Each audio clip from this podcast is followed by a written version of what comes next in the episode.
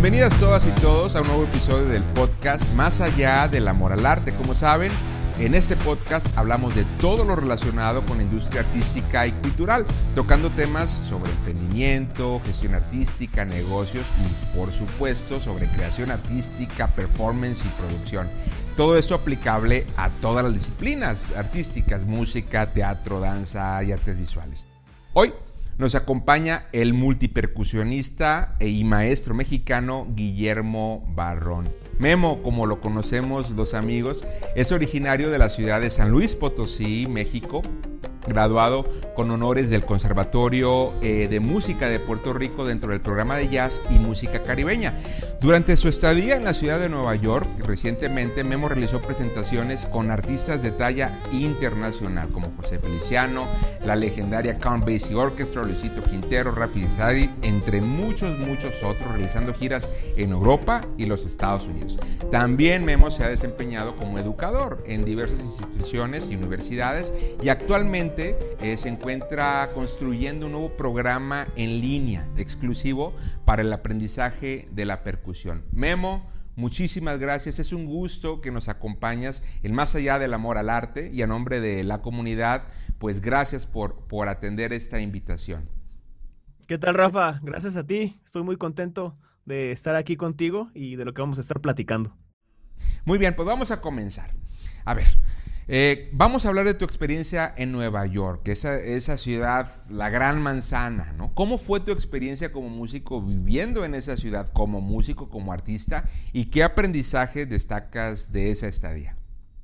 La experiencia, de entrada, pues como muchos, es difícil, porque si no te conoce mucha gente, pues el hacer contactos, eh, pues lleva un tiempo.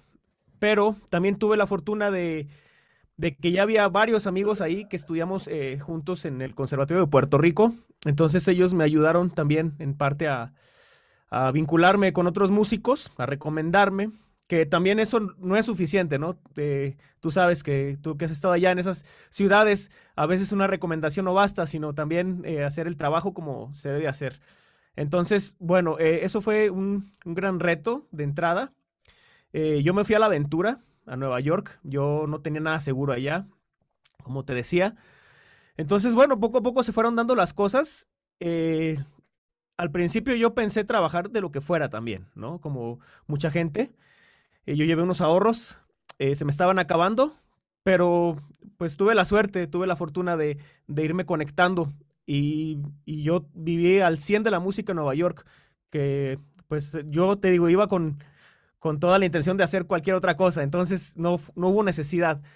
Eh, fueron saliendo eh, bastante trabajo, fue saliendo bastante trabajo. Yo, yo me abrí mucho. Eso fue un gran aprendizaje también de conocer otros géneros que yo no tocaba en México, inclusive de música mexicana, como el son jarocho. Yo aprendí a tocar son jarocho allá en Nueva York, ni siquiera en Jalapa cuando estuve.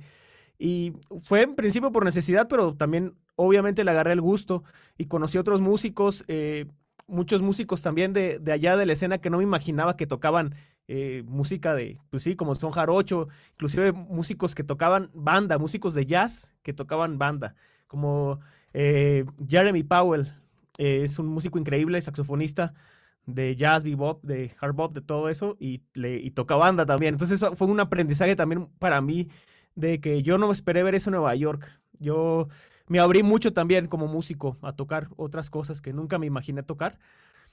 Y pues eso, eso fue de lo más grande. También compartir con artistas como Marcus Gilmore, que pude grabar con él, como Mark Juliana, eh, Jorge Pardo, eh, John Benítez. Eh, también tenerlos tan a la mano, tan o sea, no lo podía creer, ¿no? De, de, estar compartiendo y tocando con todos ellos que, que son mis héroes. Y pues eso eh, fue que también, eh, ellos también me ayudaron a, vincularme con otras personas. Y bueno, eh, también estando allá que tuve la experiencia de, trabajar con José Feliciano, también una pues leyenda del, del, pop latino, por decirlo de, también, porque él toca pues varios géneros, ¿no? Fueron muchas, muchas cosas que, que, se fueron, que fueron encajando y que fue un aprendizaje. Es una universidad tremenda, la ciudad de Nueva York. Entonces, pues eh, fue súper increíble la experiencia. Y tuviste que diversificar todo tu conocimiento, ¿no? En las percusiones, percusión mayor, menor, eh, géneros musicales, supongo también, ¿no? Claro, totalmente. Hasta tuve, en algún momento hice un, un gig de marimba chapaneca en el Met de Nueva York con Felipe.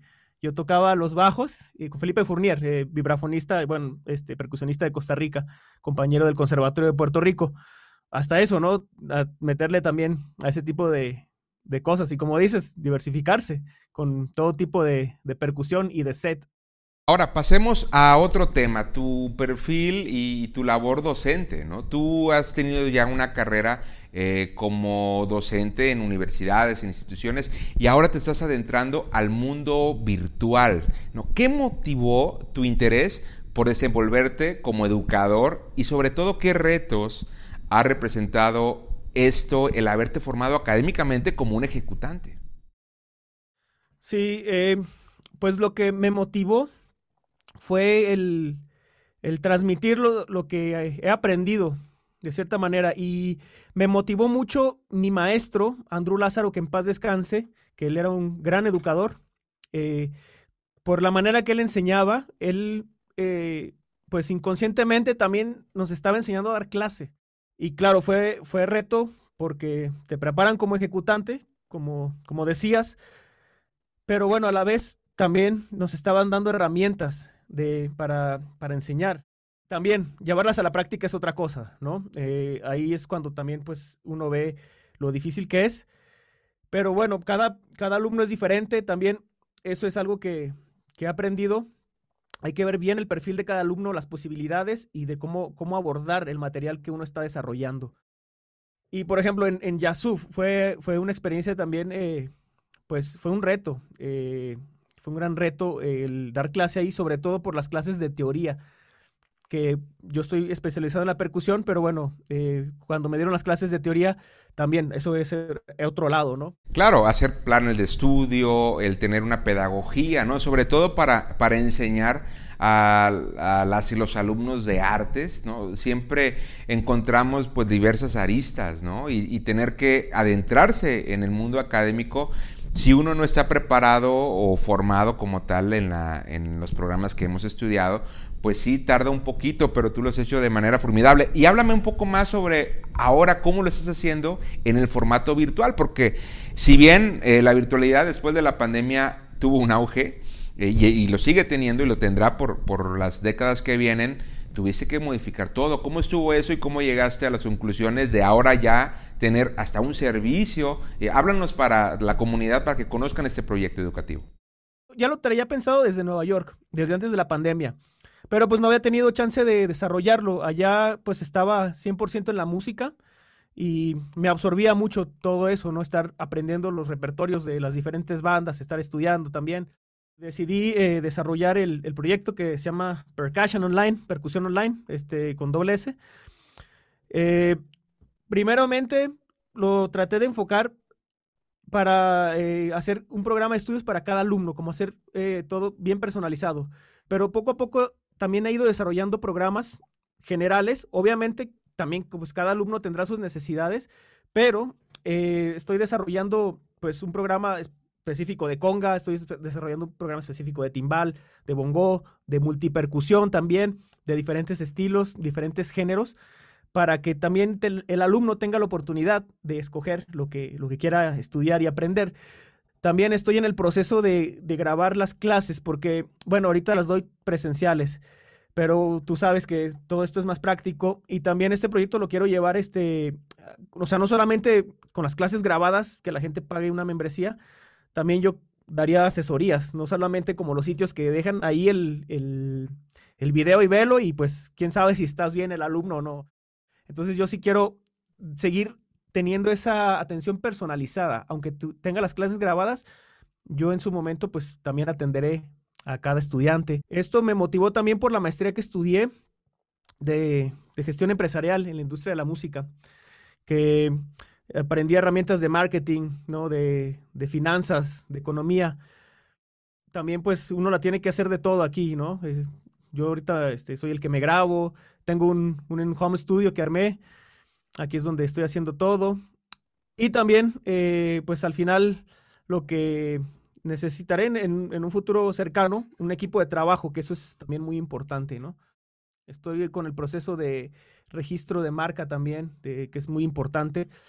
Probablemente le cambie el nombre y porque, bueno, hay ciertas eh, cuestiones que, me están, eh, los de propiedad intelectual de México me están requiriendo, entonces es, eh, probablemente le cambie el nombre al proyecto, va a ser el mismo, los mismos objetivos, tanto generales como específicos, simplemente le voy a dar ahí un, giro diferente con todo esto que te estoy diciendo y que estoy armando.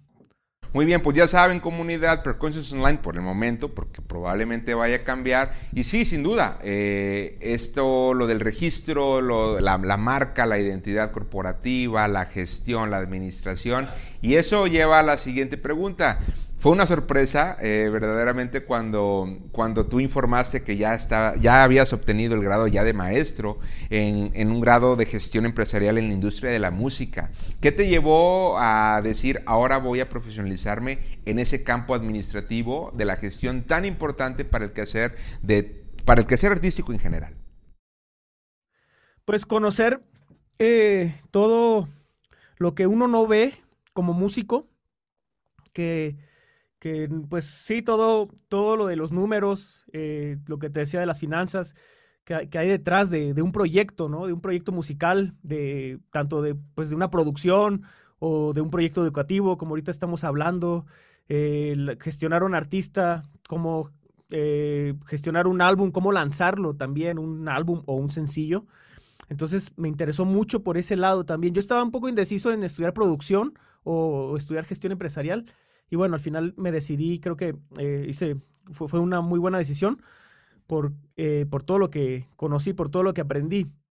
Y pues sí, eso de, aprender, te digo, marketing, economía, este, finanzas fue algo este, también muy bueno y también retante, no fue fácil, porque uno como músico, pues que no está acostumbrado a hacer ese tipo de análisis y de cosas, pues sí, sí lleva, este, pues es un reto mayor, eh, ver todo eso que es muy importante, que no lo enseñan ¿no? En, en la carrera de ejecutante, pues eh, ayuda mucho. No es una fórmula tampoco, ¿no? No quiere decir que con esta maestría uno ya vaya a tener el éxito y vaya a ser millonario para nada, pero son, simplemente son herramientas, son, son diferentes formas de, de, profesionales de ver todo esto de la industria que, que te lo transmiten y pues bueno, uno va a prueba y error también de alguna manera con todo esto.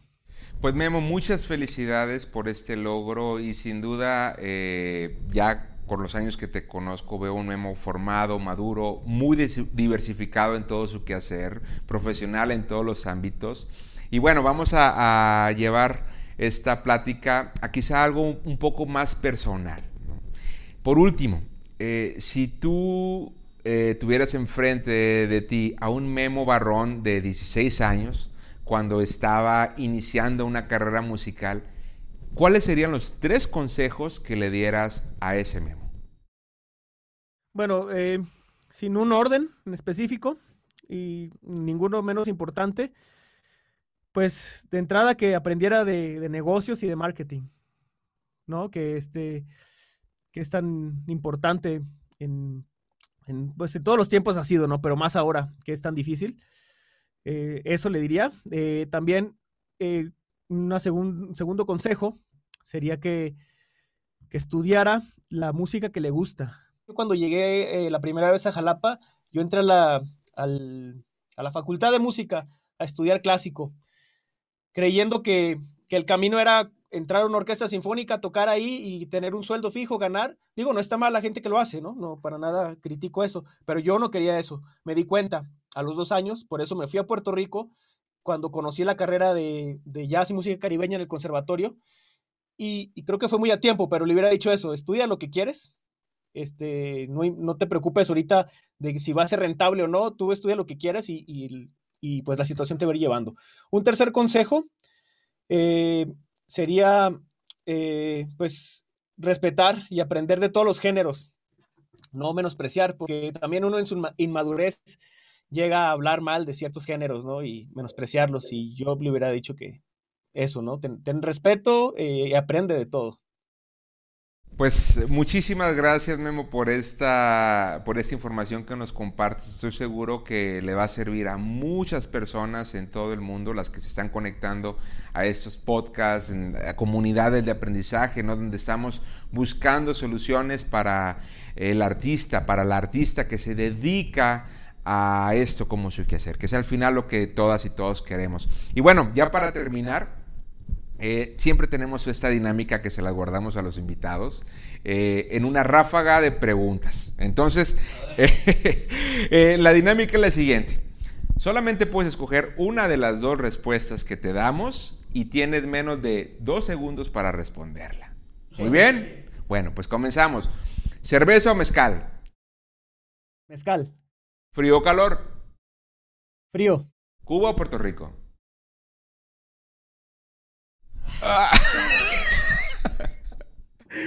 ah, qué dilema tan grande. Este, Cuba. ¿Rápido o lento? Lento. Y por último, ¿el santo o el Blue Demon? santo. Muy bien, pues muchísimas gracias Memo, eh, es un gusto tenerte con nosotros y de nuevo te agradezco a nombre de esta comunidad eh, que se está formando y que estamos escuchando y, y haciendo el contenido de Más Allá del Amor al Arte. Te enviamos un caluroso saludo hasta San Luis Potosí y esperemos que la próxima vez podamos eh, realizar esta entrevista y sobre todo tocar eh, en vivo. Te mandamos un, fuerte abrazo. Gracias, Rafa. Un placer estar aquí en este podcast. Gracias. Y pues a todos les recuerdo que la liga estará en Spotify, en YouTube, en Instagram, para que puedan conocer más acerca de la música y de la carrera de Memo y también puedan eh, contactarlo para las clases y todos los servicios que, que está ofreciendo. Y bueno, les invito a compartir esta información y como siempre nos veremos la próxima semana con otro tema y con otro invitado. Muchísimas gracias.